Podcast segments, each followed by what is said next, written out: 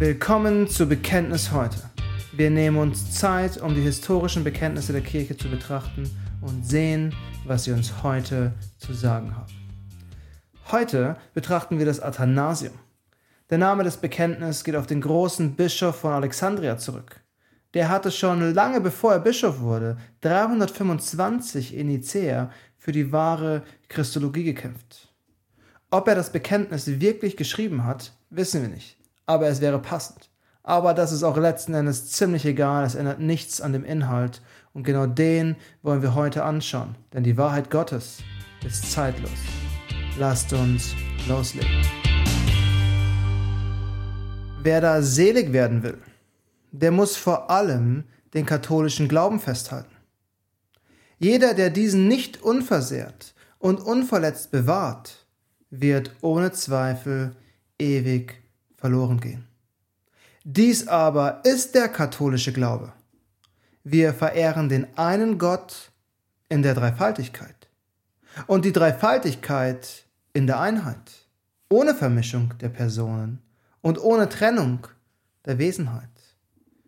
Denn eine andere ist die Person des Vaters, eine andere die des Sohnes, eine andere die des Heiligen Geistes aber der Vater und der Sohn und der Heilige Geist haben nur eine Gottheit. Die gleiche Herrlichkeit, gleich ewige Majestät. Wie der Vater ist, so ist der Sohn und so der Heilige Geist. Ungeschaffen der Vater, ungeschaffen der Sohn, ungeschaffen der Heilige Geist, unermesslich der Vater, unermesslich der Sohn, unermesslich der Heilige Geist. Ewig der Vater, ewig der Sohn, ewig der Heilige Geist. Und doch sind es nicht drei ewige, sondern ein ewiger. Wie es auch nicht drei ungeschaffene oder drei unermessliche sind, sondern ein ungeschaffener und ein unermesslicher. Ebenso ist der Allmächtige der Vater, allmächtig der Sohn, allmächtig der Heilige Geist.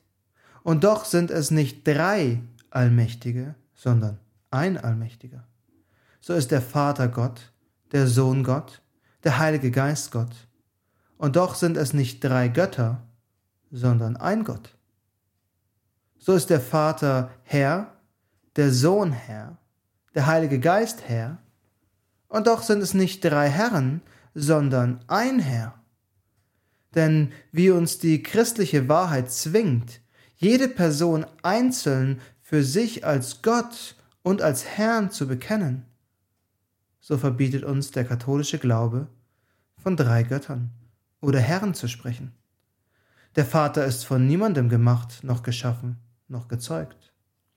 Der Sohn ist vom Vater allein nicht gemacht, noch geschaffen, aber gezeugt.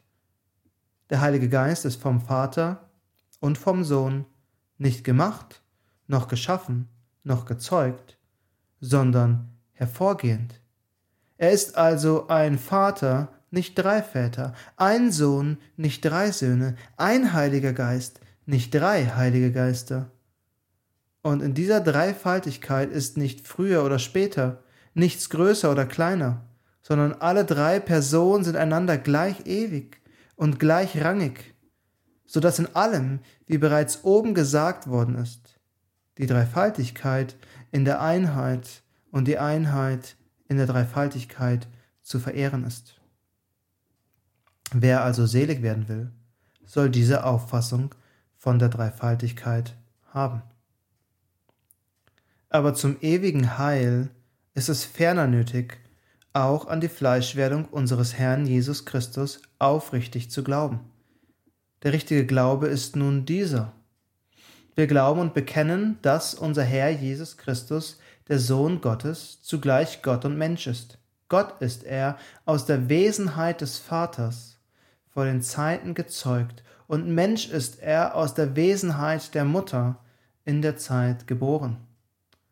Vollkommener Gott, vollkommener Mensch, bestehend aus einer vernünftigen Seele und menschlichem Fleisch, dem Vater gleich der Gottheit nach, geringer als der Vater der Menschheit nach. Doch obwohl er Gott und Mensch ist, sind es nicht zwei, sondern ein Christus, einer aber, nicht dadurch, dass die Gottheit in Fleisch verwandelt worden wäre, sondern dadurch, dass Gott die Menschheit angenommen hat. Er ist ganz und gar einer nicht durch eine Vermischung der Wesenheit, sondern durch die Einheit der Person. Denn wie vernünftige Seele und Fleisch einen Menschen ergeben, so ergeben Gott und Mensch einen Christus, der gelitten hat um unseres Heils willen, herabgestiegen ist zur Unterwelt, auferstanden ist von den Toten, aufgestiegen ist zum Himmel, sich gesetzt hat zur Rechten des Vaters von wo er kommen wird, Le um Lebende und Tote zu richten. Bei seiner Ankunft werden alle Menschen mit ihren Leibern auferstehen und über ihre Taten Rechenschaft ablegen. Und die Gutes getan haben, werden ins ewige Leben eingehen, die Böses getan haben, in das ewige Feuer. Dies ist der katholische Glaube. Jeder, der ihn nicht aufrichtig und fest glaubt, kann nicht selig werden. Wer aufmerksam zugehört hat, wird sofort bemerkt haben, dass man nicht gerade mit Samthandschuhen angefasst wird. Hier wird klar gesagt, was man glauben muss, um gerettet zu werden. Und das ist natürlich eine Art zu reden, die wir nicht mehr kennen. In unserer Zeit ist alles relativ und Hauptsache du denkst, es ist gut und richtig. Doch dieses Bekenntnis macht deutlich, wie wichtig es ist, klar zu definieren, was wir glauben. Wir lesen über den wahren Glauben, jeder, der diesen nicht unversehrt und unverletzt bewahrt, wird ohne Zweifel ewig verloren gehen. Und dann heißt es etwas später, wer also selig werden will, soll diese Auffassung von der Dreifaltigkeit haben. Wir sind so eine harte Sprache nicht mehr gewohnt. Doch sie ist biblisch Paulus schreibt an die Galater in Kapitel 1, Vers 9, wie wir es zuvor gesagt haben, so sage ich auch jetzt wiederum. Wenn jemand euch etwas anderes als Evangelium verkündet als das, welches ihr empfangen habt, der sei verflucht. Es gibt nur ein Evangelium. Und wer das nicht predigt, der ist verflucht. Würden wir das so noch sagen? Wir sollten es. Und deshalb benutzt auch unser Bekenntnis heute genau diese Sprache. Aber zum ewigen Heil ist es ferner nötig, auch an die Fleischwerdung unseres Herrn Jesus Christus aufrichtig zu glauben. Und dann der letzte Satz macht es noch einmal deutlich, wie wichtig der Inhalt dieses Bekenntnisses ist. Dies ist der katholische Glaube. Jeder, der ihn nicht aufrichtig und fest glaubt, kann nicht selig werden, kann nicht gerettet werden. Eine Sache ist deutlich. Es geht um die Errettung. Es geht am Ende um das Evangelium. Da dürfen wir keine Kompromisse machen. Wir haben hier nicht das ganze Evangelium vor uns, aber wir haben zwei fundamentale Wahrheiten, an denen wir festhalten müssen. Wenn nicht, haben wir auch kein Evangelium. Lasst uns deshalb diese Wahrheiten betrachten. Die erste Wahrheit, die herausgestellt wird, ist die Trinität oder auch die Dreieinigkeit, die Lehre von Gott selbst. Wer ist Gott und wie ist Gott? Gott ist drei in eins. Der kleine Westminster Katechismus gibt zu Frage 6, wie viele Personen sind in der Gottheit? Folgende Antwort. Es sind drei Personen in der Gottheit. Der Vater, der Sohn und der Heilige Geist. Und diese drei sind ein Gott, derselbe in Substanz, gleich in Kraft und Herrlichkeit. Das ist im Kern die Zusammenfassung von dem, was wir gerade gehört haben. Im Athanasium heißt es, wir verehren den einen Gott in der Dreifaltigkeit und die Dreifaltigkeit in der Einheit, ohne Vermischung der Person und ohne Trennung der Wesenheit. Das ist wahrscheinlich die große Schwierigkeit unser Gott ist drei Personen, aber er ist nur ein Gott. Vielleicht hast du schon einmal das Bild gehört, Gott ist wie Wasser. Wasser ist fest, Eis, es ist flüssig, also Wasser, und es ist Gas, Wasserdampf. Doch das Problem ist, dass Wasser niemals gleichzeitig Eis, Wasser und Dampf ist.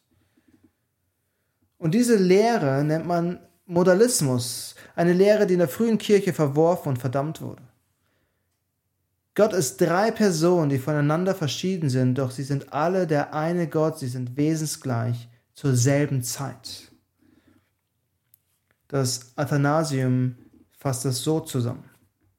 Denn wie uns die christliche Wahrheit zwingt, jede Person einzeln für sich als Gott und als Herrn zu bekennen, so verbietet uns der katholische Glaube, von drei Göttern oder Herren zu sprechen. Wir bekennen als Christen den einen Gott, Vater, Sohn und Heiliger Geist. Drei unterschiedliche Personen in der einen Gottheit. Das ist eine wichtige Wahrheit. Das Christentum war eine Revolution. Wir halten an dem Monotheismus des Judentums fest. Der Herr ist unser Gott, der Herr allein. Wir verwerfen aber gleichzeitig den Polytheismus des römischen Reiches. Denn damals glaubte man an viele Götter. Stattdessen bekennen wir, wir verehren den einen Gott in der Dreifaltigkeit und die Dreifaltigkeit in der Einheit ohne Vermischung der Person und ohne Trennung der Wesenheit. Lasst uns noch die zweite Wahrheit betrachten, die so sehr betont wird. Das ist die Menschwerdung Jesu Christi. Wir glauben, das haben wir schon in Nicea und in Konstantinopel gesehen, wir glauben, dass unser Herr Jesus Christus, der Sohn Gottes, zugleich Gott und Mensch ist. Und es ist eindeutig, dass Jesus Gott ist. Denn er hat dieselbe Macht und Herrlichkeit wie der Vater und der Geist. Johannes macht es in seinem Evangelium in Kapitel 1 so deutlich. Christus ist Gott.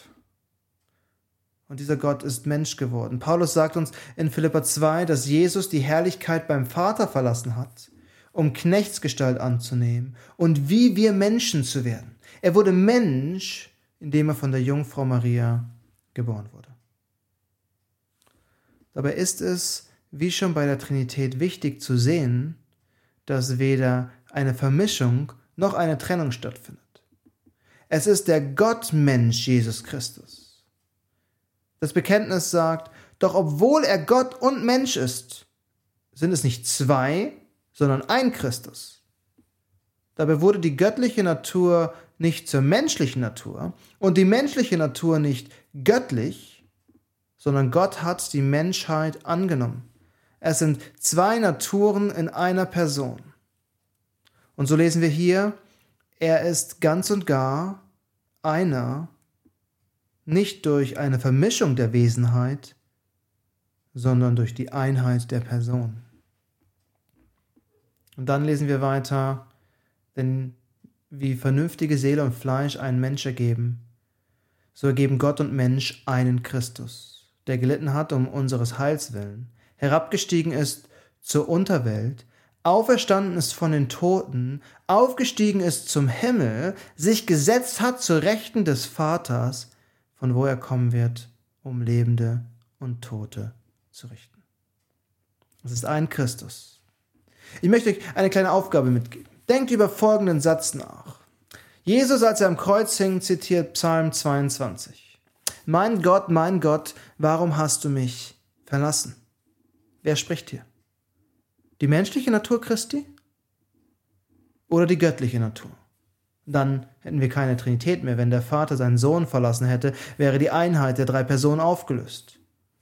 Hier ruft der eine Christus, der Gottmensch, er erlebt die Verlassenheit, obwohl er immer noch wahrhaftig Gott ist. Und das war's schon wieder für heute. Vielen Dank fürs Zuhören. Mein Name ist Johannes Müller. Bis zum nächsten Mal bei Bekenntnis heute. Alte Wahrheiten noi ente.